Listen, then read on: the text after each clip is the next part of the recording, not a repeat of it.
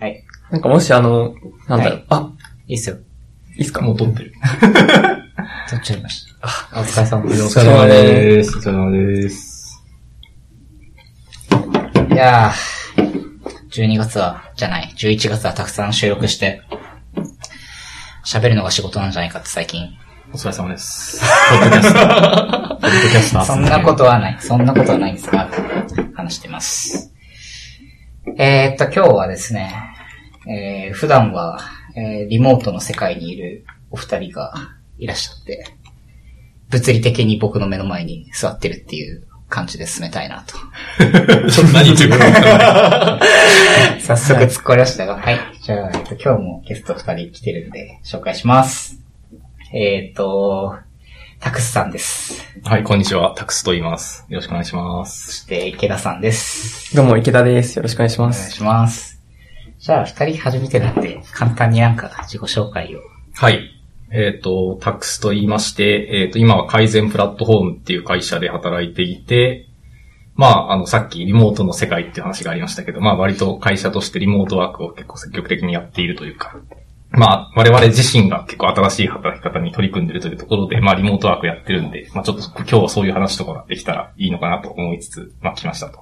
あで、自分自身は一応、そのプロダクトマネージャーとして改善プラットフォームに入ったんですけど、まあプ、ロダクトマネージャーやりつつ、今は、あの、VP of Engineering という役割として、まあ一応、エンジニアリングチームどう、どうやっていくかみたいなところを、まあ一応考えながら、まあそういうことをやっていることが多いですというような感じですね。はい。よろしくお願いしまお願いしす。ます。じゃあ、池田さん。はい。あ、どうも、改善プラットフォームの池田と申します。えっと、アカウント名は池田お寿司っていう名前、あの、アカウント名で Twitter とか GitHub はやっております。お寿司が好き。そうですね、お寿司がめちゃくちゃ好きで、一回、なんか回転寿司の店長代理とか、おお その筋の方でした。ははい。で、今新卒4年目で、改善プラットフォームには今年の4月に入社しました。それまでは、なんか機械学習関係のソフトウェアエンジニア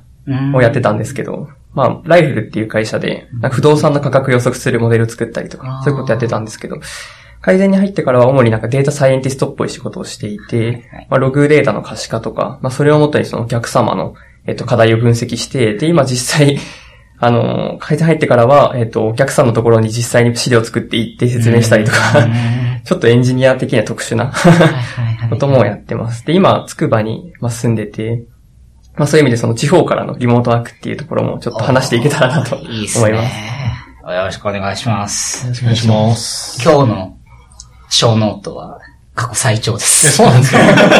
か？なんか、タクスに話そうよって、ツイッターだっけ？あ、違う。なんかザビオくんと、うんあ、じゃあフェイスブック。なんか焼肉かなんか食った後に話そうかって言って、で、じゃあショーノート送るねって言って送った、ちょっと後ぐらいに、ちょっと軽く書いてみたから見といてって言われて、見たら、なんか A43 ページぐらいに、出して、これはもうね、もう驚きですよ、すでに。いや、特にもう頭の中の、この、なんか、頭の中をダンプしただけなんで、構造的にまとまってるわけじゃないっていう話はあるけど。いやいや。そう。じゃあ早速リモートの話していきますかね。あ、そう、ちなみに、えっと、タクスと僕は、あの、もう若手じゃないんですけど、若手ウェブエンジニア勉強会ってなって、その時代、何年前 ?6 年？まあ、新卒で入った時新卒時代6ぐらい年くらい前。だからなんか、いろいろといろんなとこで飲み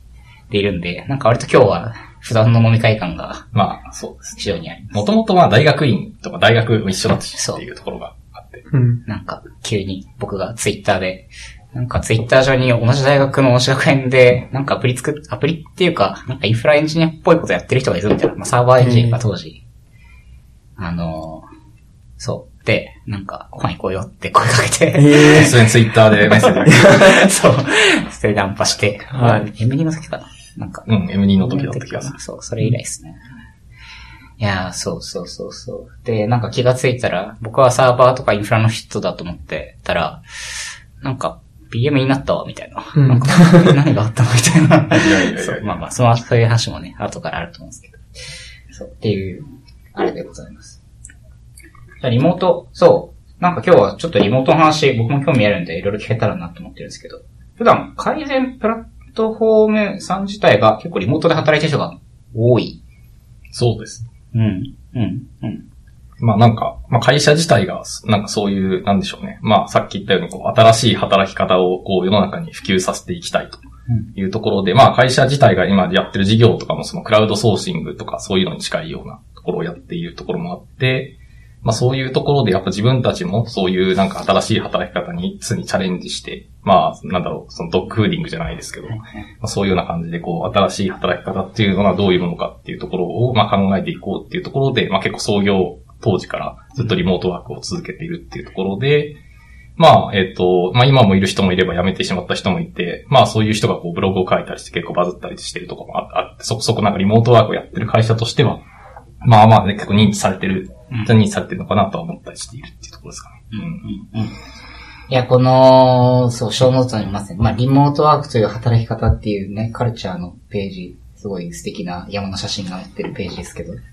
この、ここにもあるような、まあ、このちょっと山の写真はなんか、一ストーリーありそうですけど、そう、あの、なんか、リモートワークは、これは権利でも義務でもありませんし、福利厚生でもありませんっていうのは、これはもう、こう、世に投げかけてるなっていう感じが、結構なんか、リモートワークは、なんか福利厚生なんで、こうなんか僕らの会社は、リモートワークできるんですよ、みたいな、うん。こうニュアンスって、まあ結構強いうん。かったりするかなと思うんだけど、うんうんうんそれはなんか、そうではないよっていうふうに明確に書いてるの、なんか、うん。背景が、まあ、背景というかまあでも、考え方。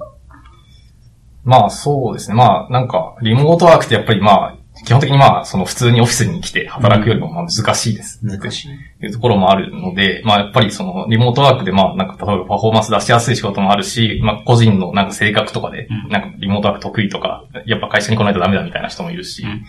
まあそういうところでやっぱりなんだろうな。まあその働き方っていうのは結構個人の自由ではあるけど、まあ会社としてやっぱりこうなんかある目標に向かってはみんなで進むときに、まあそれでなんか俺はリモートワークで働きたいんだって言って、うんなんかあの全然出社しませんみたいな。はいはい。で全然そのチームに貢献できませんとか言うと、やっぱりその会社としてまあ事業をしていく以上、まあユーザーがやっぱ使ってもらうサービスを作っていく以上、やっぱ困るところがあるんで、まあやっぱりまあ働き方は自由に選べるけど、まあこの自由と責任って書いてありますけど、やっぱりその責任を持ってやるべきことはやらなきゃいけないよねっていうところで、まあ割とこういうことをまあ明文化しているっていうところが、まああるかなと。サービスが伸びないとね、まあそう。それがね、一番、はい。そう、っていうのが、やっぱりね、大事なので。そう。え、池田さんは、こん初めてですか？リモートワークで働くの。前、前も別の環境でリモートワークされたことあります？いや、全くなくて、そうですね。なんか初めて？むしろ前の会社は結構セキュリティとかを重視する会社だったんで、外からも、なんだろう、アクセスとか。社内 IP からのアクセスができない、ああー。の、サーバーに、はい。状態だったんで、そういう意味で結構劇的な変化はいはい。でしたね。ああれです。社内 IP からじゃないとアクセスできない。社内 IP からじゃないと開発サーバーにアクセスできないと。僕らも結構、まあ VPN 使ってはないと繋げないとか、まあそういうのはやったりするんですけど、なんか、ワイルドループ自体はもうリモートワークは基本的にはなくて、うんと、まあ、数人いるんですけど、まあその、なんか例外的に、なんか家庭の事情とかで、リモート、まああるいは在宅でっていう風にしてるっていうのがあって、ただその、なんか、基本、リモート OK ですっていうのと、その、全然スタンスが違ってて、多分それって、なんか結構別の世界の話感が、多分聞聞いてる人の人たちも、なんか結構強いのかなと思うんですけど、なんかこう、やっぱ実際にこうリモートでみんな、まあ、OK だよっていう環境ってどんな感じなのかなっていうのが、純粋に気になるうん。ところで。うん。え、その、実態としてはもう、フルリモートの人が、もう、何パーセントみたいな感じなの？何パーセントかっていくと、比率的にフルリモートで働いてる人って多分会社の中では多分割合出したことないけど、まあそんなに多くはないっていう感じかな。でも、まあ割とその、東京近辺に住んでる人でも、うん特にエンジニアの人とかは割とリモートで作業して、まあ作業する日はリモートだし、例えばなんか議論するとか、やっぱホワイトボードとかで議論した方が早いとかどうしてもあるじゃん。欲しい。っていう時とかは、やっぱその、なんか意図的にオフィスに来て、なんか話したりとか、結構してるかなっていうところだったりとか。まあ、東京近辺って言っても、例えば池田さんは、あの、つくばの方に住んでるから、うん割と移動時間っていうの意味だと結構かかったりするから、特にまあ、ミーティングとかなければ、家で作業した方が効率いいかなとか、そういうのはある。そうですね。うん、うん。え、そううん。頃合いを見て、あれですか、オフィスに今日は行こっかな、みたいな感じで行ったりとか。えっ、と、いや、タイミングを見てっていうか、その仕事の、やりたい仕事の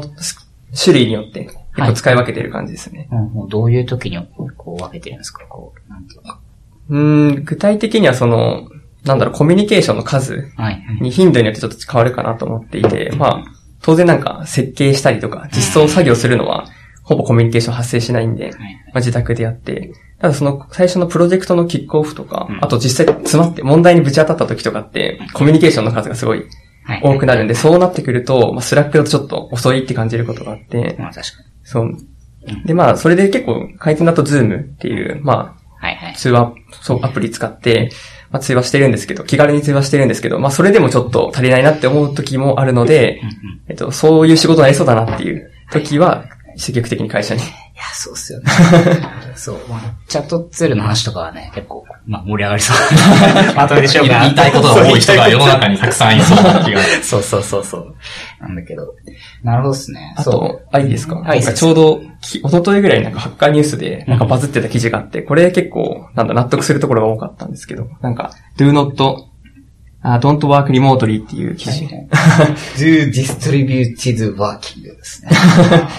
これはどういうことかっていうと、なんかリモートワークと、なんかそのディストリビュートワークっていうものを定義して、これはちょっと違うものを言ってるよねって話で、うんうん。要するにリモートワークは結構誤解されて使われているって話で、どう誤解されているかっていうと、なんか中心に本部があって、それになんか数人の人がリモートするっていうのを取り入れてる会社あるけど、まあこれは結構失敗の、うん。失敗するパターンだよと。成功するパターンは何かっていうと、 distributed work って呼んでるんですけど、その、みんなが、あ本部がない。はい。はいはいはい。まあ、データベースとかとも一緒ですよね。だから、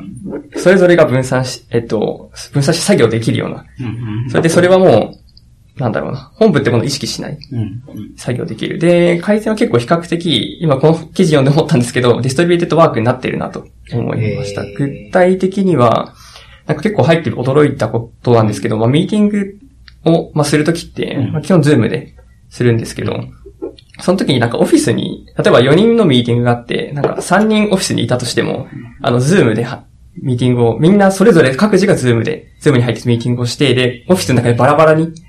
はいはいなってはい。ミーティングする。だから、オフィスの、同じオフィスにいいて、別にその机にこう集まろうぜって言って集まって話すは話せるんだけど、はいそうじゃなくて、もう Zoom で話す。そうですね。うんそう、だから、 Zoom に入っ、なんだろう、オフィスにいる人もオフィスにいない人も同じ状況、うんうん。オフィスってものを意識しないでミーティングするみたいな。いや、これなんか、まあ、よく聞く話でもあるんですけど、なんかこう、オフラインでどうしても話しちゃって、うんそのなんか情報格差っていうか、こう、オフィスにいる人たちの間ではすごい密度の濃い、抽象的な話とかもすごくしやすいんだけど、そういう情報が出てこなくて結果のドキュメントだけが共有されて、なんかよくわかんないけど、こう、決まっちゃってるんだけどなとか、そういうこう、不公平感が、まあどうしても盛りやすいよねみたいなのは、結構リモートワークと、してる人とオフィスにいる人っていうのが、まあ要するにさっきの中心とそうですね。分散化それ以。外みたいな。まあなんか、よく聞くと話題ではあるかなと思いますね。やっぱりまあそういう感じでまあ割となんかオフィスにいてもリモートでやってるかのように振る舞っていると、したりとか、さっき言ったようにその結構東京近辺に住んでても割と家から作業してる人多いかったりすると、まあ結構なんかフルリモートだろうと、まあ東京近辺で、うん。まあ家でやってる人だろうと、うん。まあそんなになんかすごく情報格差があるわけじゃないかなとは、なんか思ったりする一方で、やっぱりそのフルリモートの人っていうのはやっぱりオフィスに来る機会ってどうしても少ないから、やっぱそのオフィスにいる様子とかって多分あんまり体感できなくて、うん。まあそこでやっぱなんかいろいろ話し合いされてるのかなとか、そういう、なんだろう、疑心暗鬼じゃないですけど、そういう気分になったりすることはやっぱりどうしてもあったりするのかなと。いやー、自分はめちゃくちゃインド派なんで、こう、望むなら家から出たくないんですよ。で言いなが、らる。で 言いながらこうやって、で現場で音取ってるんですけど、まあ、なんかね、やっぱそう、僕はすごいゲーマーだし、音楽も好きだし、家に基本的にいれば何でもできる人なんで、やったらいいなって思って、こう、テクノロジーの勝利だっつって、リモート100%にしたいんだけど、うんまあ、来た方がね、なんか早い早いんですよね。うん。油断すると。うん。でもなんかその、同じオフィスに物理的にいるのに、いや、 Zoom に入ってやるの普通だからっていうのは、なんかそれはす、すごいなっていう感じが率直にする。うん、まあ、オフィスにいて集まって喋る時もあるけど。そうですね。そう、場合に多分言われてる。うん。え、みんなやっぱりこう、ランチも弁当をパソコンの前で食べながら Zoom で話すみたいな。ああ、それはね、いつもはそういうことやらないけど、なんか前、なんかリモートランチ部みたいのを、なんかあの人事の人とかがこうやってみようって言って、はいはいはいはい。やって、なんか結構盛り上がって、だけど、その傍から見ると、なんかパソコンに向かって弁当食って めちゃくちゃシュールっていう、自分はちょっと予定が参加できなかった光景はね。ちょっと相当面白かったですね、見た目は。あと映画部があって、リモート映画上映会とか。あー、じゃあ同じタイミングで Netflix とかで再生して。そうですね。なでおー参加とか言って。あ、それいいっすね。あー。確かに。いや、なんか、リモート飲み会とかをしてる人たちがいて。なあなんか聞いたことある。そう。なんか Discord とかに入って、うんまあ入るとか、まあビデオチャットで、こう、みんな、じゃあお酒持った？とか言って、こう、飲んで音楽流しながら、なんか、ただ雑談するだけみたいな。あれもなんかね、やっぱ、こう、割といいなと思っていて、うんまあ家はリラックスできるし、うんうんでも家にいながら30分でも1時間でもちょっと雑談ができる。そう、雑談ができるっていうのは結構、なんか、うん結構大大事っすよ。まあ確かにね。やっぱリ、うん、なんかどうしてもリモートでやってると、なんかプロジェクトで結構周りにいる人はよく喋るけど、うんなんかそうじゃない人とかって、やっぱどうしても関わり薄くなったりとか、なんかこう、フラッと話したりするっていうのがやっぱないから、意図的にこう、なんかず、じゃあ今からちょっとズームしてなんかこれについて話しましょうとかやらないとうん、会話始まらないから、そこは結構まあ、多分課題としては、うんまだあるかなっていう感じがするけど。なんかこう、課題を感じるタイミングっていうのはなんか、なんか、もうちょっと話した方がいいかなっていうふわっとしたこう、感じうん、とかうん、たまになんかやっぱそのなんか前提揃ってないなと思う部分とか、はい。いや結構そういうのってやっぱ普段やっぱ話して、なんかこの人ってこういう考え方するよねとか、はい。そういうところから結構醸成されてくるものってやっぱどうしてもあるかなとうん。思ったりしていて、うん、そういうところでたまにまあそういうのはあったりするかなっていうところで、まあ改善だとその、なんかそのクォーターに一回くらいその合宿っていうの、まあ合宿って言ってもその、なんか泊まりに行くわけじゃないんだけど、一日こうなんか、なんかトピック決めて、まあディスカッションするというか、そういうようなところがあって、そこは結構フルリモートの人が全員とりあえずなんか同期しましょうっていうところの機会とかあったりとか、まあそういうなんか同期的に話してなんかお互いのことを知るとか、まあそういうことはやっぱちょっと必要だよねっていうところで、まあ意図的にちょっと時間を使ってやってたりってういうのん。はあるかなっていう感じ。合宿っていうのはオ、オフサイトで集まって、まあ、オフサイトでそのなんか、どっか行くこともあるし、なんかオフィスの中で、なんかオフィスのそのなんかセミナーエリアみたいな広いスペースとかがあるから、そういうところでなんか、今日はこういう話、なんか一応議論していきましょう、みたいな。ことをやったりとか。うん。なんか特にこう、新しく入ったメンバーの人とかって、まあ僕もそうなんですけど、例えばなんか新しいチームみたいなところに入った時に、やっぱちょっとなんか馴染みがないと話しづらいから、なんかこう、すごい雑談が好きなの僕は、なんかこういろんな話を、は話しに行くんだけど、なんか結構そういうのがあるとないとで、その、なんていうの、こう、気軽にうん。なんか頼めるとか、うそうそう。こう、ちょっと助ちょっと今、なんか、ちょっとしアップアップなんだけど助けてもらっていい？みたいなのを言いやすくなるとか、なんかそういう滑らかな。そうそう。普段からなんか関係がある人が、なんか、あの、雑にちょっとこれお願いとか言うと、ああ、まあ、しょうがないかな、お前がなんか忙しそうだし、みたいな感じだけど、なんか全然そうな、なんか顔合わせたことない人から、そうそうそうこれどう、どうどうなってるんですかとか言われると、んえ、だ、誰お前みたいな。いやー、タクスト先週焼肉行ったし、これくらいやっとくかとかさ。みたいな。まあ、そうそうそう。そういうのはどうしてもやっぱね、関係性の中でなんか醸成されているものとして、まあ、どうしてもあるかなっていう感じは。なるよね。結構お互いになんか気を使って、こう、相手のことを知ろうとか、うんなんか、などういうことが好きなのかなとか、なんか割と気を、そういう使ってトピックを拾いに行ってんのかなっていうのはなんとなく想像うん。するけど。そう。あ、そうそう、小ノートを見ててなんかこの、なんだっけ、小話じゃなくて、小話だっけ？うん、小話ね。開発者ブログに書いたやつ。そうそうそうそう。このブログに書いてある。これは、これってどういうやつなんだっけ？その、なんかネタについて一個好きなことを話すっていう。これは単純にそう、なんか、あの、週ごとに順番で、なんか回ってきて、もう何でも好きなことを、自分の好きなことをとりあえず10分くらい、なんか喋るっていう回で、まあ結構面白かったのはやっぱそのメキシコ麻薬戦争なんか研究してる人がいて、メキシコ麻薬戦争を研究している。うん、メキシコのマフィア、メキシコ麻薬戦争、麻薬戦争を研究してるみたいな。と言って結構なんか、ちゃんとスライドを作ってきて、こ れどうしてもみんなに伝えたいんだっつって、結構なんか伝え、そう、そういうことをしてくれる人とかとかいたりとかが割と面白いこれは面白いですね。し、なんか面白いネタ、なんかあったっけ？その、前、メキシコ麻薬戦争をけん、あの、研究してる、まあ、前田さんが、この間話してたのは、なんか、山の遭難論みたいな。山、山の？遭難遭難した時にどういう風になんか行動すべきかみたいな。うん。うん。川の上に行くか下に行くかみたいな。おうそれを研究してるらしいです。研究してる。結構、ま、前、前田、前田さん。前田さんえそうですね、SRE のクライドノートさんっていう、ライドノートさん。ツイッターでは。さん、すごい、いろんなことを研究されてる。そう、なんかいろいろやっぱその研究熱心というか、あーこれエンターテイナーのことっていう感じがすごい。いや、これそう、なんか画像でこう、話した内容リストがブログに上がってるんで、軽く読み上げると、まあ、ピアノとか、キャンプとかうん。あれば、ITS 憲法活用術とか、うんこれちょっと気になるけど。そしてメキシコのエッセンス。これやっぱ、これやっぱ、テーマ、テーマすごい、バラバラし、あ、よく聞くポッドキャスト。はいはいはい。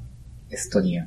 でこうよく聞くポッドキャストとか、ネットフリックス、マイリスト、店とか、結構やっぱその、その人の、こう、なんか、趣味、思考は結構はいね、出たりするっていう確かに面白いし、こう、話としては結構盛り上がりやすいから、みんななんか見たりするし、聞いたりするから。シェルゲシェルゲーね。シェルゲーのスクショが確か、なんかこのブログには貼ってあった気がする。ー。いやー、これはいいっすね。そう。これでこのブログ読んでて、まだ実現できてないやつが、フリーさんの、あフリーさんの社内ポッドキャストのおすすめに書いてあるの社内ポッドキャストのそろそろ挑戦してみたいと思ってますって。挑戦したいけど、まだちょっとね、やれてない。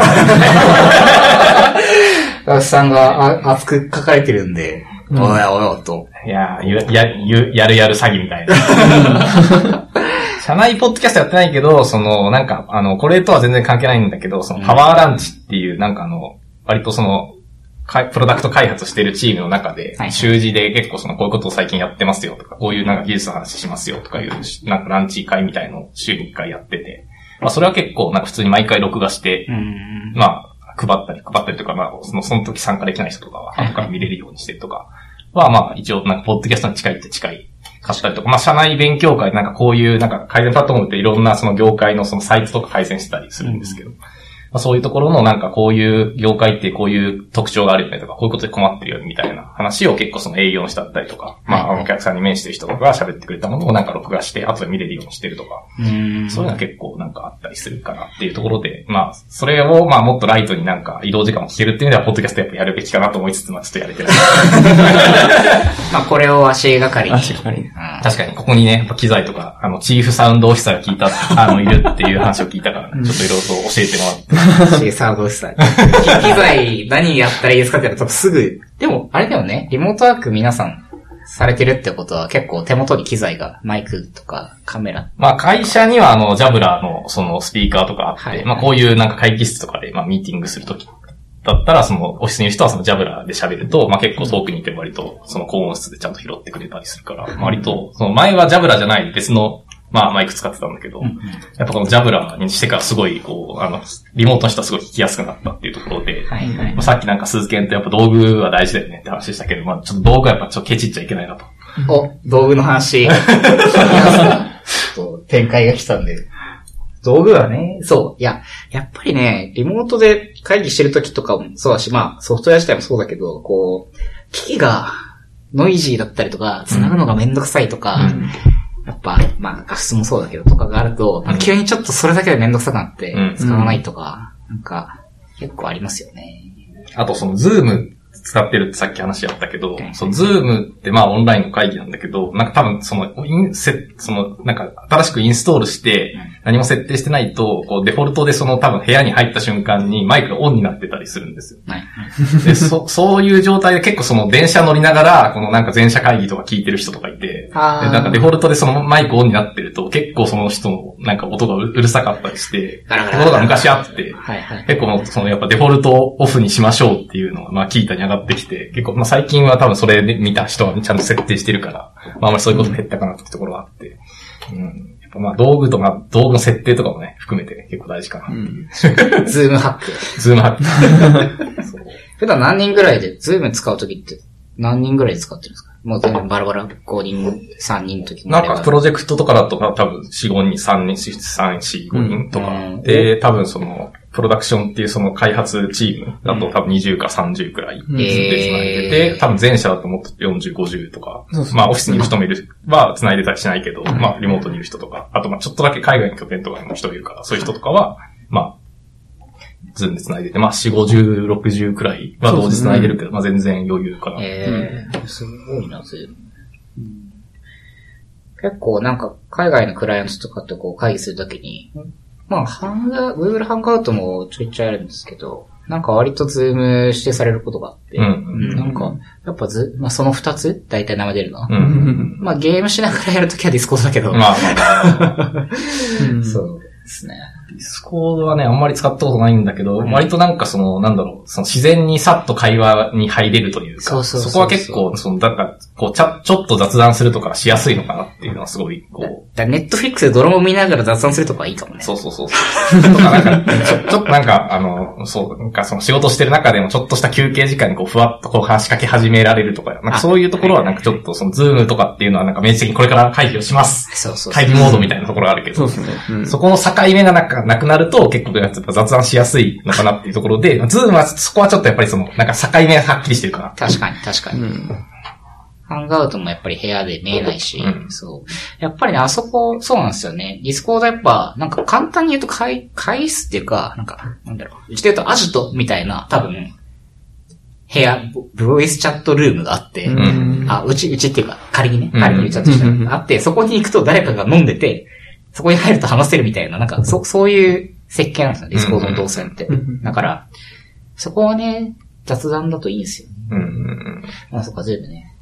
あとツールって、社内ツールだと、まあ、スラックとか、うん。うん。 Qiita、Qiita Team をすごい使ってる。 Qiita Team は多分その、 Qiita Team できた当時からかなり使ってて、うんまあ割と相当記事も溜まっていて、結構、なんだろう、まあ、割とたくさん投稿されてるし、ひまあ日々かなりの記事が上がってきて、うん。これを全部キャッチアップするのみんな相当大変だろうな、いや。感じにはなっている。え、それこそ、こう、仕事でやってる内容の、なんだろう、こう、メモっていうか、シスシスこのシステムは、こう、こういう風にクエリするとなんかいい感じで出て帰ってきますよみたいな、こう、なんかちょっとしたこう、tips みたいなものから、うん。うん。なんか例えばちょっとエモい、うん。プロダクトはこういう風にクエリよみたいな、多分なんか、なんかそういう、こう、何、コンテンツっぽいやつから、うん。まあ、こう、雑談まで、うん。なんか、結構そういうの全部い入れうん。る、入れて使ってうん。る。何でも結構雑に書く人もいれば、あの、結構すごい真面目な投稿書く人もいれば、うんまあやっぱりいろいろ、そのちゃんとそのシステムのこと書く人もいれば。そうなんか、てな、て、なんかそう、僕らも最近キベラを使い始めたんですよ。うん。で、キベラは割と日報、日報っていう文化はまあ、バイオリップ割とずっと長くあって、うんまあ一日に一回書く。まあ書かない人もすごい多いんですけど、うんなんとなくなんか雑談からやったことから書く。あるいはたまにエモいこと書く人もいるんだけど、書いてる内容がバラバラだから、うん。なんか探す側も、うん。なんかこう、なんか、面白かったら見るみたいなうん。感じで見てて、なんか、いざ、こう探すときには、うん。まあ、とりあえず全文検索で探しして、なんかこう、なんていうの、こう、セレンディピティがないんだよね。まあまあ、なんか、日報、日報がその検査結果に出てきても、なんか中身分かってないじゃん。日報、なんか何月何日誰々とか書いてあったりするから。そうなんですよ。日報ってそんな、なんか、僕は実はその相当働いてる人もたくさんいるわけ長で。いね。うんまあ、なんか結構な割合で日報書かれてると結構それだけで相当な量になりそうな気がするけど。まあ、ざっくり300人ぐらいいて、うんまあ、か書かない、書かない人も多いんで、うんあれですけど、そう、日報だけ読んでたら気がくれちゃうんで、まあそうですね。なんか面白いのやっぱ面白いのとか、自分の近くの人とか、そうそうそうそういう感じにはなる。で、マネージャー、まあ、僕もエンジニアマネージャーなんで、なんか、まあ、チームのメンバーのとか読みたいんですよ。まあ、でもうちのチームのメンバーは全然め日報書かないあれなんですけど、まあ、で、こう、みたいな近くの人ならまあ読もう。うん。なんか、なんとなくその、まあせっかく同じグループ会社だし、なんかこう、なんかあったら拾いたいな、みたいなことを思いながら見るんだけど、こう、いい塩梅というのは難しいなっていうのが。うん。まあ、やっぱうん、全部読むのやっぱ結構大変だよねっていうのはどうしても、なんか日報くらいだとか、週報くらいだったらまだなんか、あの、まあでも週報くらいでもまあちょっときついかもしれないけど、まあ日報は相当きついんじゃないかなっていう気がするけど、なんか週報くらいだったらまあちょっとね、今週こんなことやりましたとか、こういう学びがありましたとか、くらいだったらなんか週に1回くらい見るかって感じがあるけど、いや、そうなんですよ。改善の人は結構その週報のタイトルとかにすごいこだわってるなって感じは。え福士さんとか、ー、ドクさん。なんか、ハテナブックマークのフォットエントに狙いに行ってるようなタイトルがついて。いややっぱよ読んでもらわないとね、そうやっぱその記事がやっぱその読んでもらうか結構大事じゃないかなっていうところはそこはすごい、あのまあそんなこと社内でやってるなっていう話はあるかもしれないいや、そうそう。なんか、すごい悩ましくない？そのなんか、読んでもらいたいから面白いタイトルつけるってもあるけど、なんか面白くないと読んでもらえないのかみたいなのもある。あそうそうそうの社内的なあれだと。みたいな、その、ジレンマがありながら、僕はキブラに面白いタイトルをつけたくなる人なんですけど。い ややっぱり、やっぱ書いたら読んでもらいたいじゃない？そうなんだよ。っていうのはあるから、まあ、ちょ、ちょっと工夫するよね、とか、あと、あと自分が後で、こう、こういうこと言ってたよねっていうのを探すときに、そういうタイトルがないとそもそも探せない。あの、日報、あ、週報を、なんか自分の名前、日付だけだと、そこに何が書いてあるか全然わかんないうんっていうのがあって、っていう意味でも、その、自分の中のこうラベルをつけてるというか、でも、その魅力的なタイトルつけるって、要するにそのコンテンツの一番いいところをピックアップしてるってことなんで、なんかそういう能力結構改善でなんか培われたなっていうか。ああ、それは確かにね。あの、うん。あの、昨日、あの、ショーノートに書いたこのなんかあの、 Scrapbox のこのリモートっていうプロジェクトが、なんか昨日たまたまなんか、あの、いろいろ話す内容とかちょっと考えたりして、ちょっと調べてた時に出てきて見つけたんだけど、うん。まあ、ここではやっぱそのなんかリモートワークがうまくいく時あうまくいくなんだっけ？んみたい、うまくいく場合、ケースみたいなのうん。が記事があって、結構なんかその筆豆なのは大事だよねっていう、あリモートうまくいかない方だっけな。うまくいくパターン。が、そうあ、そう、文字に起こせ、筆豆な人はうまくいく気がするって一番上に書いてあって。うん。やっぱその文字に起こせるとか、まあ、人に伝えられるってのは結構リモートワークしていく上で結構大事なスキルかなっていうところがあって。で、その自分と、まあ、あとプロダクトマネージャーって、まあ、あと二人くらいいるところで、まあ、元からずっとプロダクトマネージャーやってる川辺っていう、まあ、人間がいて、やっぱそ、彼とかすごく、その、なんかそういう文字に起こしたりとか、まあ、文字に多分図とかも加えて、なんか人に伝えるっていうのはすごいなんか上手いなっていうふうにまあ思って、すごいなんか日々学びがあるなっていう感じは。うん。川辺、川辺は、なんか、川辺さんは、上司なんで？あの、いや結構その、筆豆で、うん、術とか作るのうまいんですけど、なんか結構自分が会社入って衝撃受けたのは、さっきホワイトボードの話があったんですけど、はい。ホワイトボード、まあリモートだとホワイトボード当然ないじゃないですか。うん。でもなんか、Google スライドを、はい。なんかホワイトボードに使うっていう技を持ってて、お。そう、だから喋りながらこう、ここがこうでねってホワイトボードにこう書いたり、図を書いたりするじゃないですか。それと同じスピードでほ、あの、Google スライドに図を作っていって、え？いや、その同じ本当に喋るスピードで作るんで、も本当にホワイトボードがあるかのように会話ができる例えばなんか、割と話してる時にこう、議論がそっちらかってくると、うん例えばなんか4証言切って、こうはいうマスキングだよね、軸とかやったりするのを、なんかもう話しながらこう作って、こういうことでしょって整理したりするのがやっぱすごいうまい。すごい。え、それを話しながら Google スライド、そうそう、Google スライドで作るっていうスキルを身につけて、あ、これがやっぱそのリモートワークでこうやってる技術の一つなのかっていうのすごいね。いや、あれは、衝撃です。ホワイトボードじゃんっていう。それはあの、あ、なんだっけ？あの、Google の出してたあの、リモートホワイトボード。ジャーなんかジャムボード。ジャムボードジャムボードいらない。そうそうそうそう。リモートでホワイトボード書けますっていうのがなくても、うん。Google スライドでリアルタイムいいよっていう。なるほど。確かに、離れてる環境で、いかに自分の考えてることとか、こうやりたいこととかを伝えて、うん他の人をせ、まあ、あるいは説得して、うん巻き込んでみたいな。結構、リアルに、こうやって話してても、そのスキルって人によってやっぱり差があるし、うんあるように、うんリモートもそれは当然同じだし、なんかこう、あ、そうそう。え、マネージャーの人とかでもうん、リモートの人はいるってこと、その、フルで。フルはいない。フルでリモートの人はいないかな。うーん。まあ、自分とかはなんかすごい会社の近くに住んでて、あの、オフィスになんか毎日行ってるような感じだと逆に良くないかなと思って、やっぱたまにリモートで働いてみるだとか、えー。割とそういうことを意図的にやったりしているっていうのはあるけど。なるほど。うん。そう、どうしても人を動かすとかっていう時に、まあ対面で話すってはね、ひとても効率がいいなって自分はうん。思うし、まあ、だったらね、ビデオチャットした、一対一で話す、話す、話すだけなら話せばいいけど、うん。うんうん。プレゼンテーションってなるとね、うん。あとなんか、そのなんか直接話すと結構なんかその勢いとかで割となんか伝わった感あるけど、実際こうあんまり伝わってないみたいなのある、あるじゃん。いや、そうなんですよ。ポッドキャストもそうなんですあ、けど。そうそうそう。そうそうそう、なんか適当なこと言ってるなって、こう、なんか冷静に文字起こしとかすると多分もう、あ、そうだ、もう、文字起こしやってないです。文字起こしとかね、本当にね、やるとやばいんですよそうそうね。そうそうそう。でも逆には、やっぱ文字に起こすと、あ、ここなんか自分があんまりちゃんと明確にできてないなとか、まあ結構わかるっちゃわかるし、なんか、ままあ自分多分その考えながら喋るのあんまり得意じゃないから、割となんか文字に起こした方が、うんなんか、あの、ちゃんと論理的に伝えやすいかなっていうところとかはあったりするけど、まあでも実際やっぱ、その伝えるために書くのと喋ってるのと全然なんか、スピードは違うよね。わかる。さ、なんか話してるときすぐバーって言うじゃん。でもブログはさ、結構理路整然とさ、あ、そうそうそうそうそうそう。あ、これなんか読む人わかるのかなとか考えちゃうんですよ。ブログはブログですごい呼びやすいし、いやそう、そこはすごい、わこう、ちゃんと使い分けちゃってるんだなって。僕はあの、酔っ払いながらブログ書く人なんで全然参考にならない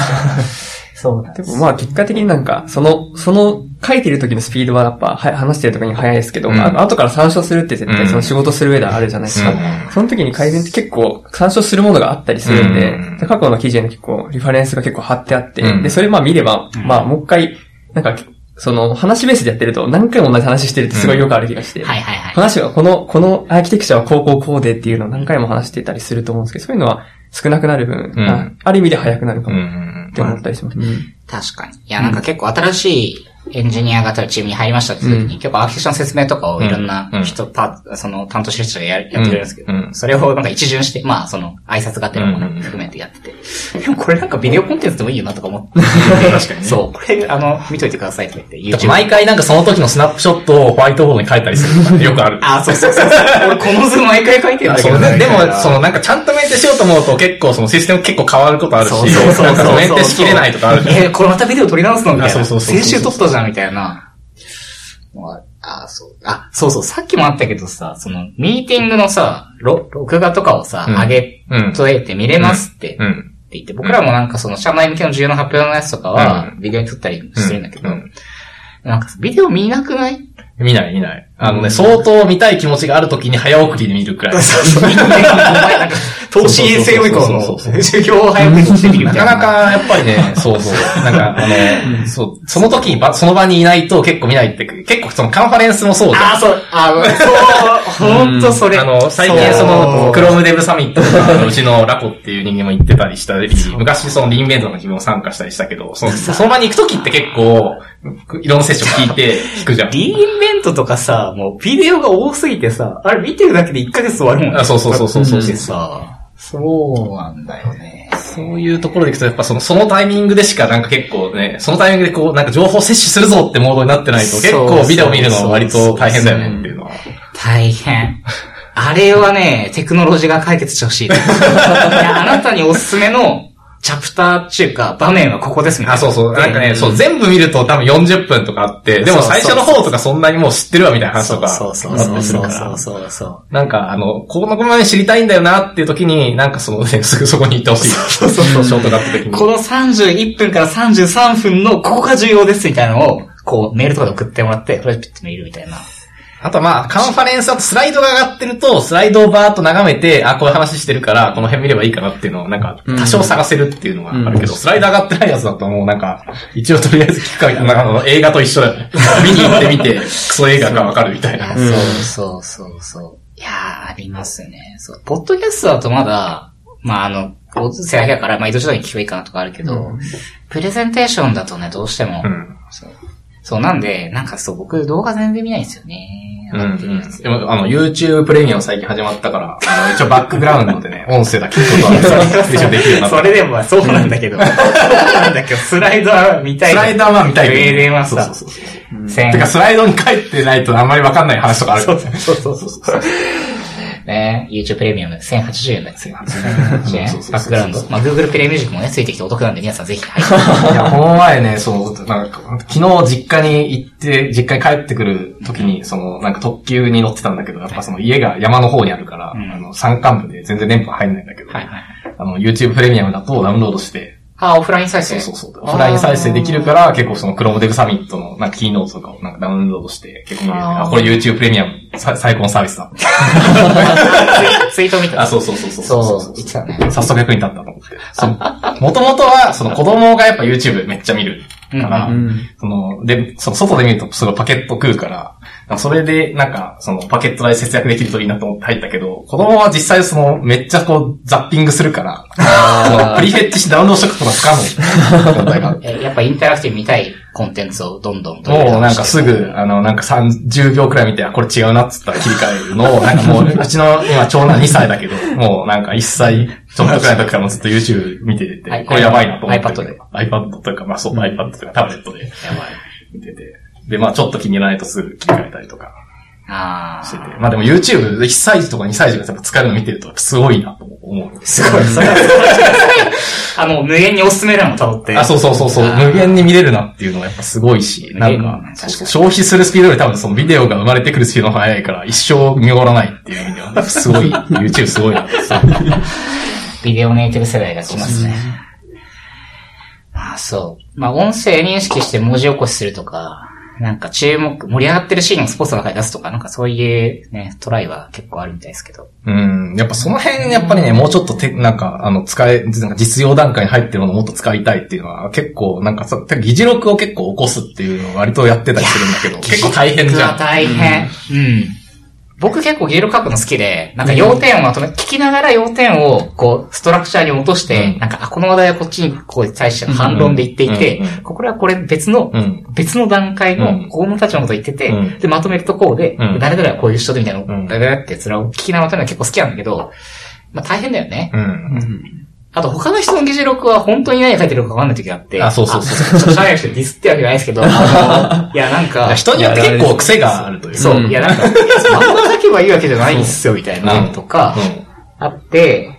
議事録力っていうのが多分あると思うんですけど、うんその辺はでもね、あんだけ文章の予約技術とかも研究してるんだから、もうちょっといい感じになるかな。とかね、そうそう、サマライズするね、ものが結構ね、出てるから。まあ、音声に文文字起こしするって意味でも、割とやっぱそのね、普通にできるようになってきているわけだから。うんまあ、文字起こししたものの中から重要なものとか、ネクストアクションみたいのをなんか自動で抽出して、なんかあの、アサナみたいなところに登録してくれると、すごい、まあ、最高、最高感。それはもう人間は一体、我々我々は一体何を仕事をしてたのかみたいなね。あなたはあとは次これをやればいいですみたいなのが来るわけでしょ。いやーでも結構なんかその、そういう風になんかその働いた記録がちゃんと残ってると、うんなんかその、なんか後でその評価したりとか分析したりしやすいのかなっていうのはあって、改善って結構やっぱりリモートやってると、その Qiita とか Slack とか、まああとは GitHub に普通にコードコミットするとか、含めてやっぱそのオンライン上にやっぱ記録残ってたりすることが多いから、やっぱそういうものをちゃんとこうなんか緻密に見ていくともっとわかることあるのかなとか。確かに全てが、だから、リモートでやっててデータに残ってる以上、こう、トレース、後からしようとすればできるデータがあるっていうのは、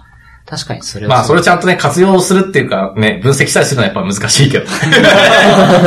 だなんかこういう人はこの時にこういうことを言ったことは結構影響してるよねとかをなんか時系列でバーってな、なんか並べてみると結構わかることとかあったりするから。うんまあ障害対応とかもやっぱりその時系列で並べて、こういう時にこういうことあったよねとか、後で振り返る時に結構便利だったりするかいや、ら。わかる。障害対応しながら結構メモ残したりするじゃん。あと、障害対応中の、 Slack の書き込みを後でこうやってまとめてあそうそう このタイミングでさ、ここ分かったよね、ととか、なんか検知、そもそもすごい検知してから動く初動までめっちゃ遅いよねとか、はい結構やっぱその SRE 昔やってた、ややってたから、まあ結構そういうの、なんか、あの、インシデントマネジメントやってたりした時は結構そういうのすごい気気を使ってなんか残してたから。いやー、タクス先生が障害対応のレポートつかめるともう SR 時代の血がうずいて。いやいやいやいや。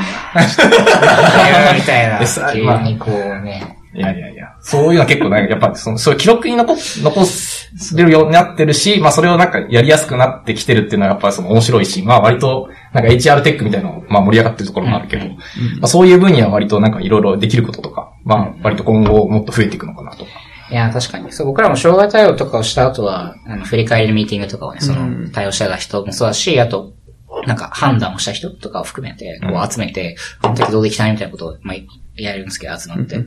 そう。結構やっぱりね、なんか、どう働いたかを、まあ、そのスピーディーにやった、うん緊急性の高いものをやった時もそうだし、そうじゃないものもそうだけど、なんか振り返って使うっていうのは、まあ、やっぱり、こう会社とかチームをやってると、うんめちゃくちゃ大事なんで。あと、でも自分でそれをなんかやりながら記録するのが正直大変だし、そう、疲れるじゃん。てかもう、あの、本当に今解決しなきゃいけない課題があるから、そんなことに気を使えないっていうのがあるから。うん確かに。それがやっぱり自動で残ってて、かつ、なんか自分でなんかそのサマライズしなくても、こう、なんか、あの、要点がつかめるとかなってると、まあ、最高ですね。いや、最高ですね。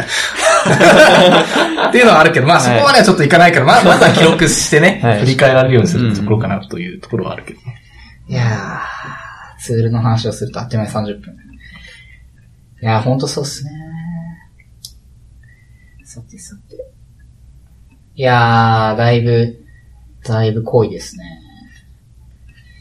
まあ、ショーノートが長いからね。これあと3回は取れる。あと3回取れるから、ちょっとまた、後日違う人とかも交えて。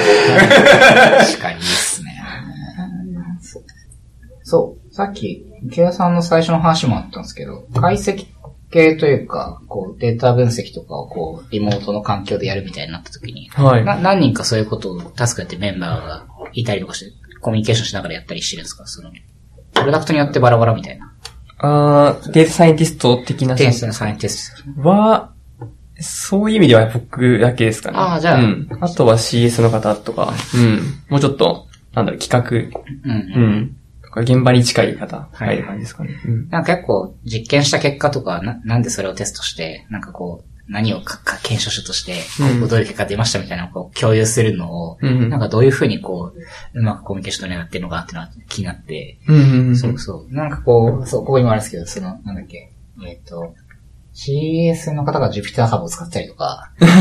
そう、その辺の、なんかこう、結構滑らかに、なんかデータを見る体制が、うん。なんかこう、まあ、さっき言ったその分散してるチームの環境だと、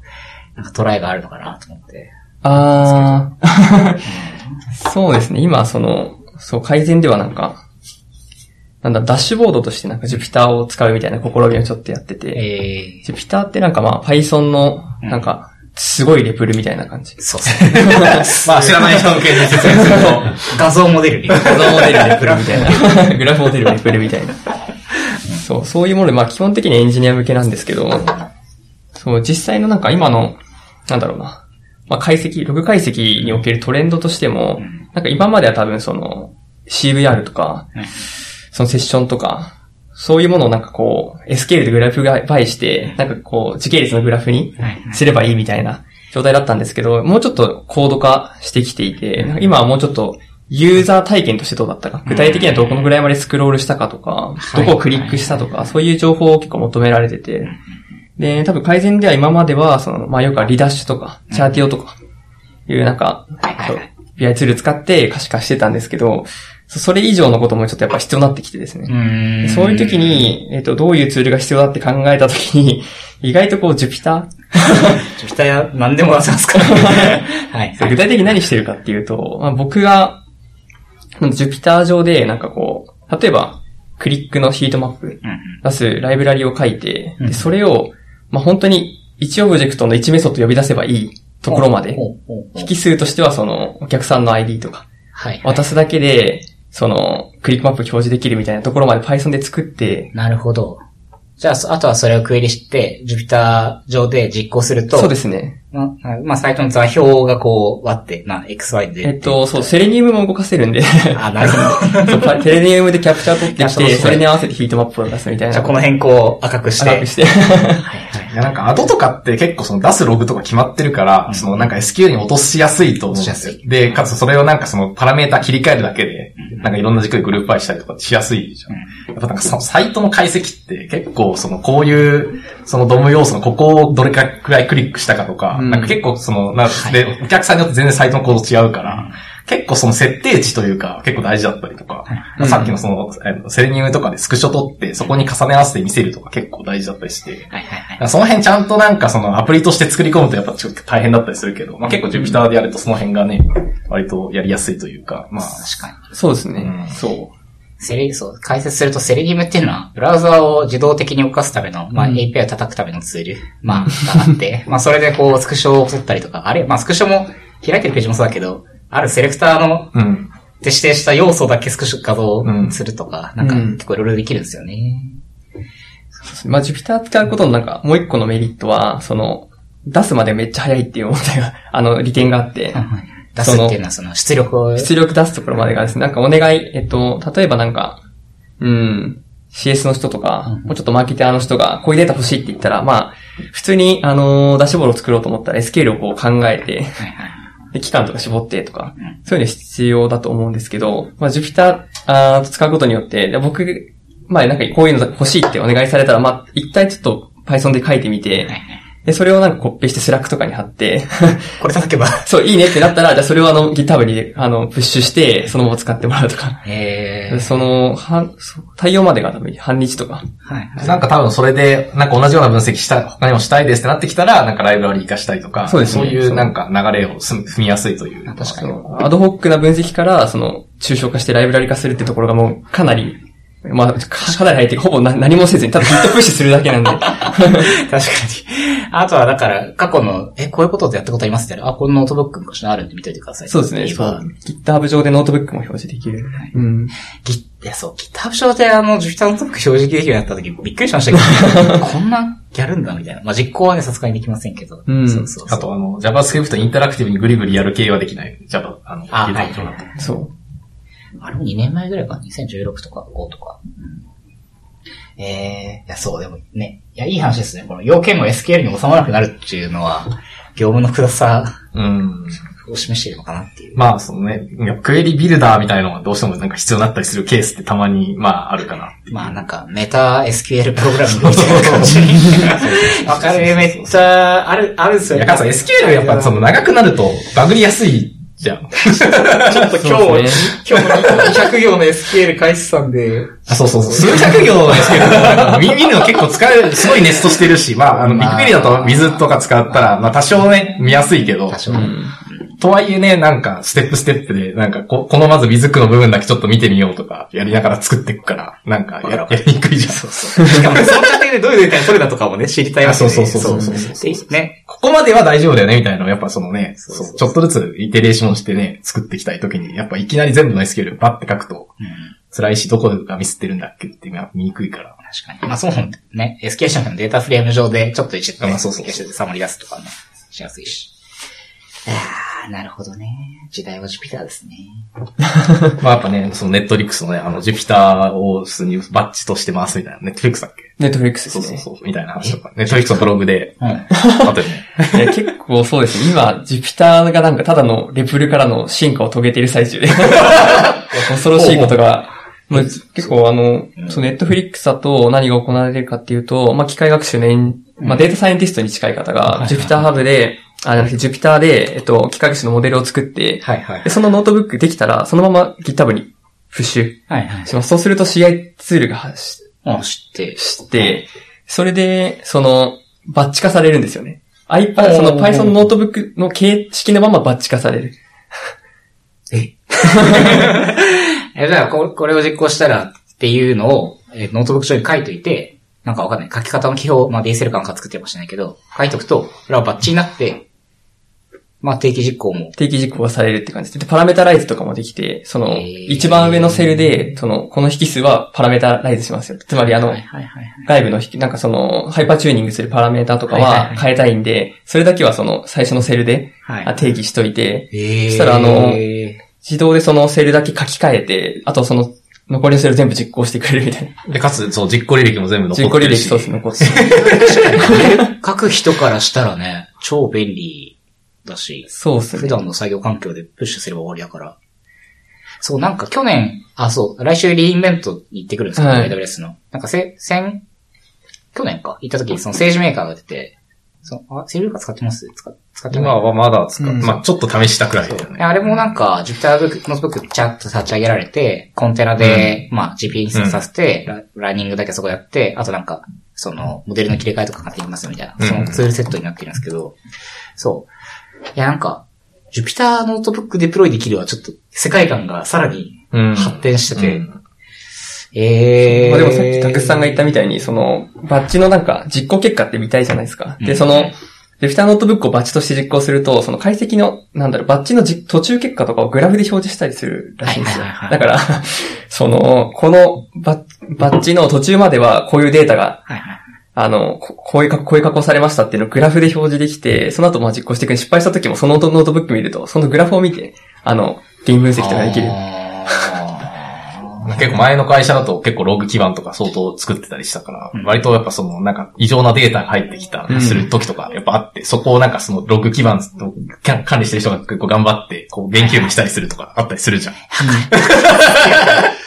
なんか急にここでさ、なんかイリーガルなエラーが出てたけど、なんなのみたいな。とか、このログなんかめっちゃ数増えてんだけど、なんか送る方間違ってんじゃないとか。やっぱそういうのはやっぱそのグラフ化してると一発で見えるから、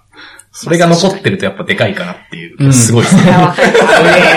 でもそういう発想、多分、ージュピター自体はそういう用途じゃ全然なかったんですけど、あの、今そういう利点がっていうか、僕らなんかシェルで、まあ、ログとかね、出てきた時に、まあもうしゃあないから生ログからやるときはもうシェルで、うん。XArgs とうん。オークと、使ってるやつシェルゲーでね、やってとか言って。まあでもさすがにさ、これなんか傾向見るのにグラフないと辛いですよねって言った時に、分かったっつって、あの、グニープロットだっけ？うんあのもうシェルで、そうそうそうそうフ にして、あ、ここはこうとか言って。それはもう、旧設計時代みたいな。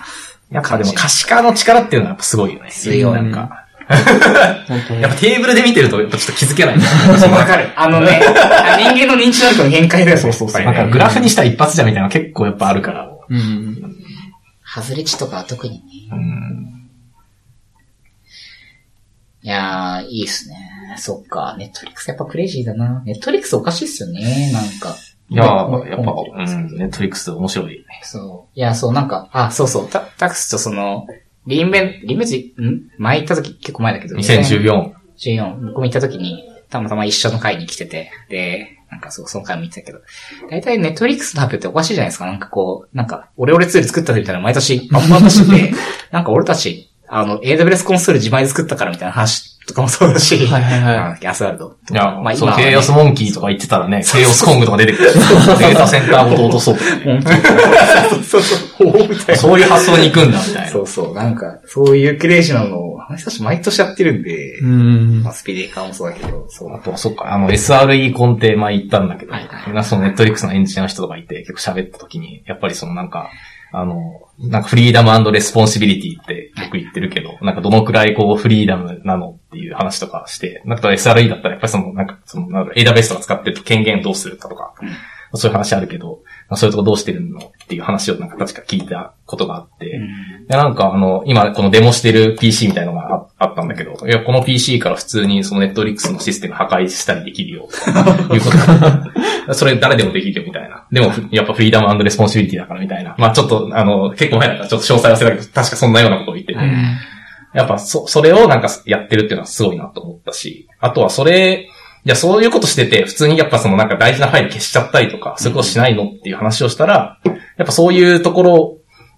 をなんかその、なんかミスらないようなツールとかを、まあ SRE がやっぱ作って、なんかその提供してて、まあそれがやっぱスピネーカーもそうだけど、めちゃくちゃ便利だし、めちゃくちゃ使いやすくいし、その、それによってその事故防げるから、うん。基本的にそのなんか本当に AWS コマンドとか直で打てるくらい権限持ってても、あんまり使う人いないっていう話は結構してて、あ、これはなんかなるほどなっていうのをすごい思って。もはやそれを許容する生態系にしちゃってるってことだもんね。そうそうそうなんか。そんなことをさ、こうさ、ね、例えば、なんか、いやもう、日々の売り上げで精一杯ですみたいな人たちがさ、どうしなきないわけだからさ、なんか。そうそうそうそうとかね、こう、なんか、あの、これで削除しちゃったらどうするんだとかやっぱね、どうしてもね、そうそういうツッコミとか入るじゃん。はい。いろんなところ、いろんなステークホルダーが。やっぱね、すごいなっていう。まあ、ネットリックスはやっぱすごいすごい刺激を受けるっていうのは。まあ、大きさとね、自由度を両立するっていうのはね、大変ですよね。うんいや、まあ、来週なんでね、まあ、ちょっといろんなネタがあるかなと思うけど。なんかね、今年はね、何言えるんだろうなとか思ってるんですけど、なんかね、今年はもう正直よくわかんないんですよね。もうでもだいぶ結構その、ねあの、リンメントの予選落ち？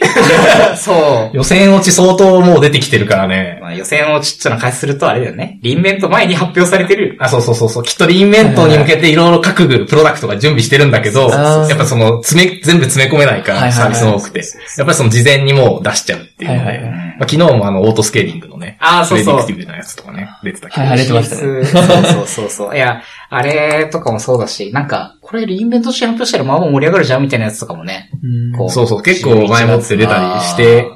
そう、自分がその参加したその2014は、そのオールアウトラムダが出た時で、これはやっぱ結構、結構でかかったっていう。うん。確かに。ラムダとかもはやね、ラムダなかったらラムダエッジとかもないわけだし。そうそうそうそう。もういろんな部分でラムダが使われてるんで。まあね、そう。僕は2013年初めて行って、その時はキネスとか出たかな、キうんネスストリームとか。そう。レッドシフトも、あれ？レッドシフトなんだっけ？忘れちゃったな。そう、とか。もう多分その頃だし。何年だっけな、レッドシフト。トシフトはまあ13とかかな。まあなんか、なんかそのそんなイメージ13、12とかその辺だったような気がするけど、やばい13くらいかな。これであの、あ、2012だ。12か。う12ん。二章リリース。あこれ、AWS の中の方が聞いてたらツッコミがもう。いや、中の人じゃないんでちょっと、記憶はちょっと勘弁してくださいそうそうそう。まあとかね。まあまたなんかこっちも出ると思うんで。そう今回も3、近く3人かなって行くんで。うんまた撮ろうかなと。2014はまだね、あの、あの、なんだっけ、あの、ベネツィアンホテルだけだった時だったから。そう。まだなんかあの、回れる感があったんだけあど、ーその後はちょっと超絶進化してるって話をよく聞くから。そう、ホテルが、なんか、6個かな？で、かいもう発表会場がバラバラなんですよ。うん。まあメインはベネチアンホテルっていうめちゃくちゃでかい会場。そこでも何 ?1 万人ぐらい泊まれるベネチアンホテルも本当になんかあの考えられない規模というか、なんか意味わかんない広さ。なんだろう？なんだろうななんて言ったらいいんだろう？あの、なんか、リーンベントのその時のセッションで行くと、なんか日本のカンファレンスで行くと、そのキーノート会場が何十個もあるみたいな。ああ、そうそうそうそうそう。だから幕張メッセの1個のホールがうん。ホテルの会場であるみたいな感じかうんうんうんうんキーノート会場とかね。いやいや、まあ、リーンベントはやっぱりその、なんかセッションとかやっぱその、あの、ビデオでいくらでも見れるけど、やっぱり、まあ、なんか一回くらい参加してみると、すごい、なんかあの、ね、圧倒されるというー。か、すごい楽しいよね。スケールにね、うんこれがアメリカンそうそうそうそうそう。まあ、行くの大変だけどね。15時間くらい。ラスベガスね、直行便がないんすよね。そうそう日曜日出発なんで。いや、なんか、ね。なんかあれだったらしいっすよ。あの、日本がバブリーだった頃は、ラスベガス直行便があったらしくて、昔。何年か前か知らないけうんど、そうそう。なんで日本人がお金を落とさなかったからなかったらしい。なるほどね。風の噂に聞いた感じ。いやー、あ、とか言ってる間に、もうだいぶ、もう1時間いい時間になりましたね。以上時間ぐらい話しちゃった。あとなんか拾うかな。あ、そうそう、なんか、最初くる、タクソが来る前になんか、池谷さんから、あの、キャリアプランが気になりますっていう 質問が、質問があっておかしいんですけど。鈴木さんへの逆に鈴木さんへの質問僕に対する質問。これ背景があれですね。そうう。そうタックスさんと多分大学の同期だと思うんですけど、タックスさんが多分去年突然 SRE から、うんまあプロダクプロダクトマネージャーになんか爆誕して、プロダクトマネージャーとして爆誕して、で、VPOE。VPOE、フラフラしてるな。そういう、そうまあ、うん。同期としてどうですかっていう。いや、確かに。いや、むしろ、だから、タクスの話の方が気になるから。なんか僕は結構ずっとソフトウェアエンジニアをやってて、で、今、ボヤージグループ6年半つ、もうちょっと7年ぐらい経つんですけど、で、こう、なんか自分はやっぱりコードを書くのが好きだしうん、プロダクトを作るっていうところにコミットしたいなと思ってうん。て。で、いろんなプロダクトを作りながら、こう、結構いろんな、なんだろう、サービス開発をしてるんですけど、で、でその中でデータ基盤を作ったりとか、まあ、データ分析のチームの手伝いをしたりとか、うん。あるいは自分で API サーバー書いたりもするし、データベースリファクタリングするし、レガシーソフトウェアの改善もしたりとか、うん。まあいろいろやってて。で、言語もいろいろやるし、なんだけど、なんかこう、とはいえなんか最近もそうなんですけど、まあ、マネージャーもやりながら、こう書きながらなんで、結構やっぱり、なんか、やっぱりちゃんと人のところを見た方がいいなっていうタイミングがめちゃくちゃあって、うん。まあ今日とかは半分ぐらいミーティングしてて、なんかこう、うん。いや、もう、このままのシステムだと発展性が、なんか、ちょっと、次のステップに行くためにはもうちょっとこういう風に作っていかなきゃいけないみたいな話もしたりとか、あるいはこう、いろんな相談になったりもするんですけど、なんかっていうのはあって、なんかこう、だからエンジニアで書くのがメインなんだけど、ってにしたいっていう思いがあって、そう働いてるんですけど、やっぱり人のことは見なきゃなっていうのが年々こう、なんか、そのラインをこう、調整してるっていう感じで、プランっていうかわかんないですけど、そうしちゃってますっていう。なるっていう感じですね。最終的になんか理想のバランスとかあるんですか？エンジニアリングと。もうね、どうだったらいいのか？みたいな。結構同世代でもね、いろんな働き方をしてる人がいて、うんまあ CT やってる人もいれば、PP やってる人もいれば、まあガリガリエンジニアリングしたりとか、クライアントサイドのプロフェッショナルだっていう人もいれば、もう結構バラバラで、そうだ、自分はどうなんだろうなって結構自分は成り行き任せでやってて、うんなんかそもそもね、なんかラジオやってるのも成り行き任せなんですけど、なり行き任せなんですよ。でもまあまあ楽しければいいかなっていうのが、まあ第一で、そう。だからなんか必要だったら僕は結構なんか、なんか何でもやるんですけど、っていう感じですね。うんうんチームによって結構自分はやり方を変えてるうんかな。だから割と、なんか、組織、なんか僕な、なんだろう、なんか、なんかすごい語弊を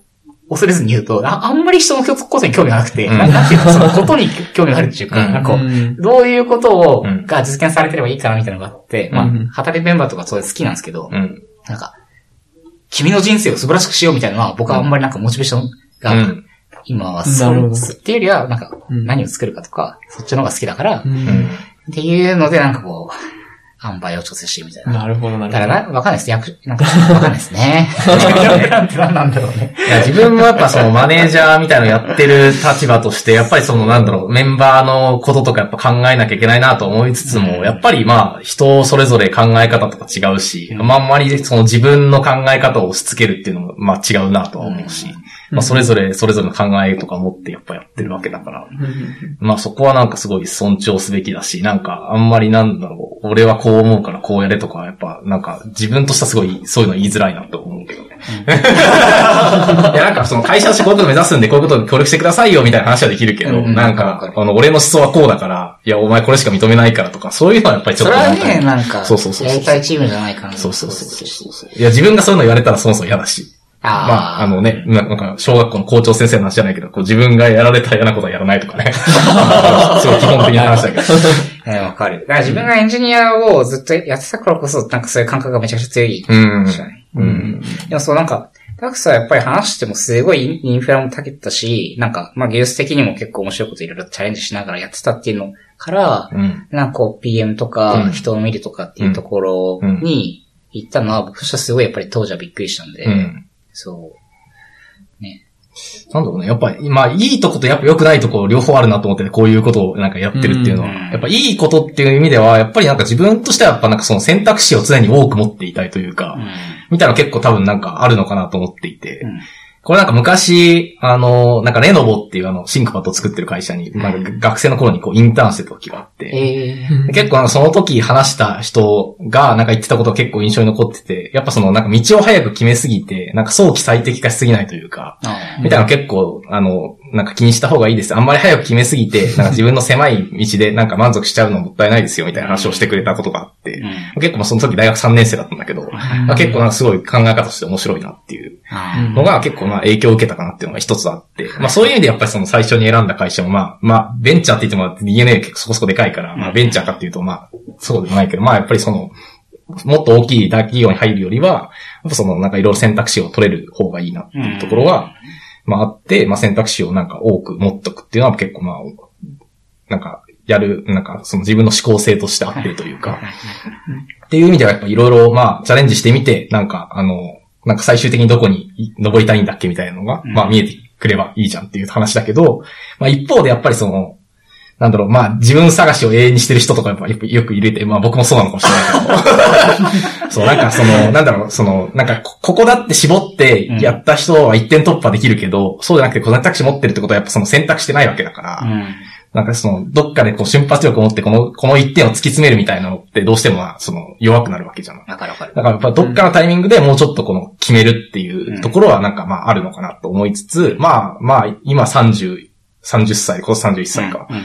だからまあいろいろ、なんかこのくらいまでだったらいろいろやってみてもいいかなとは思っているところだけど、まあでもそうは言ってもやっぱその、なんかその、うん、いなんか、やっぱどっかで絞るっていうのは、なんかどうしてもなんかどっかを突き詰めていくっていう時に、まあ必要なのかなと思って、こっちはなんかどっちかというと結構自分はフラフラしてたから、まあ弱い、弱いかなと思って、まあいい面とやっぱ悪い面両方あるかなっていうふうにはすごい思う。そうっすね。この結論を言うと二人ともキャリアパスというのは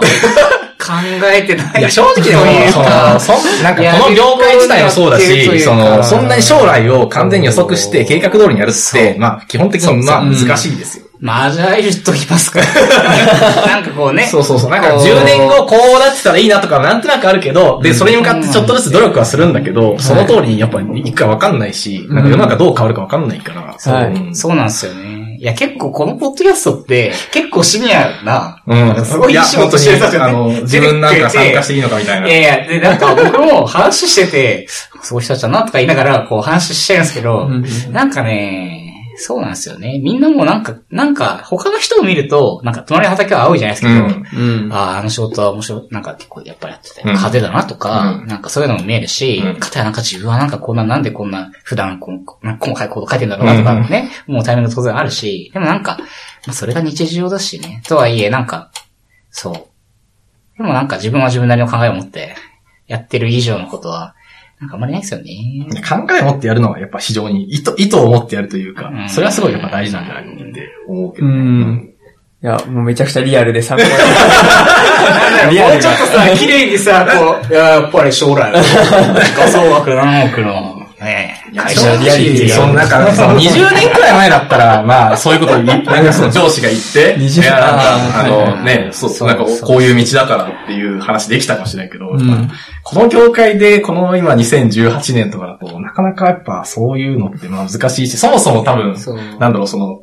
本当にロールモデルとなる人ってやっぱいないっていう話を、なんかどっかのポッドキャストでも誰か話してた気がするけど、うん。やっぱその定年退職したそのソフトウェアエンジニアみたいな人って、うんそんなになんかその多分表に出てきてる人も多分絶対数として少ないし、うん。なんか多分その自分が定年退職する頃にどうなってるかって全然わかんない。全然わかんない。働くのは好きだから、うん。なんか結構面白いことやってないなと思うん。だけど、うんそうそうそう。まあ量は減ってるかもしれないけどね。そう。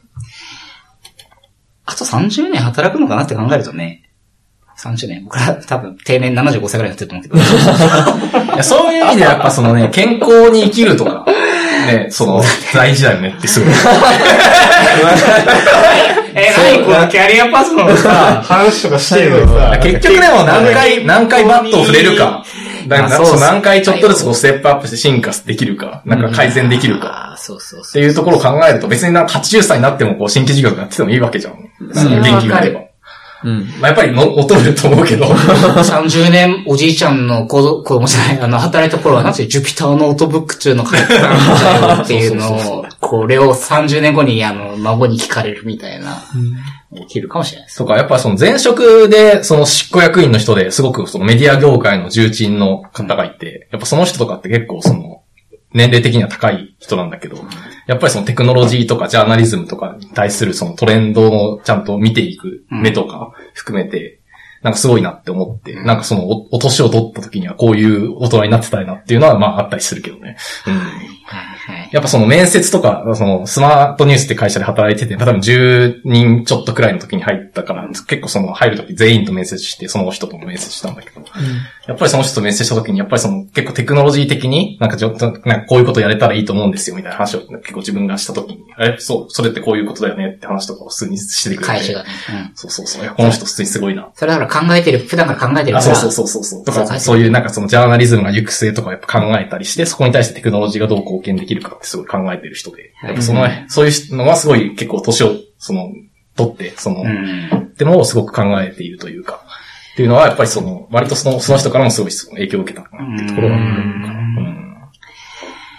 いやー、深い話になってしま う。ここはカットされてるかもしれない。そうですね。長いからね。いい話だ。まあそんな感じですかね。はい。というわけで、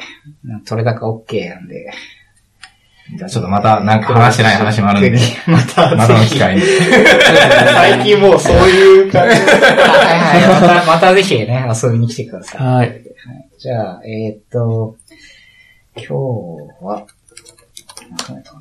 えーっと、今日のエピソードは、アージト FM スラッシュ35ですね。で、えーっと、聞きますんで、えーっと、ぜひ見てみてください。また、えーっと、ポッドキャストでも聞きますので、そちらのサブスクライブぜひよろしくお願いします。感想は、えーっと、ハッシュ、アージト FM でツイッターでつぶやいていただけると、えー、ポチポチと見て、見たり、見てニヤニヤしますので、ぜひよろしくお願いします。お願いします。はい。というわけで、えっ、と、今日のゲストは、えっ、と、たくさん、それから池田さんでした。ありがとうございました。ありがとうございました。ありがとうございました。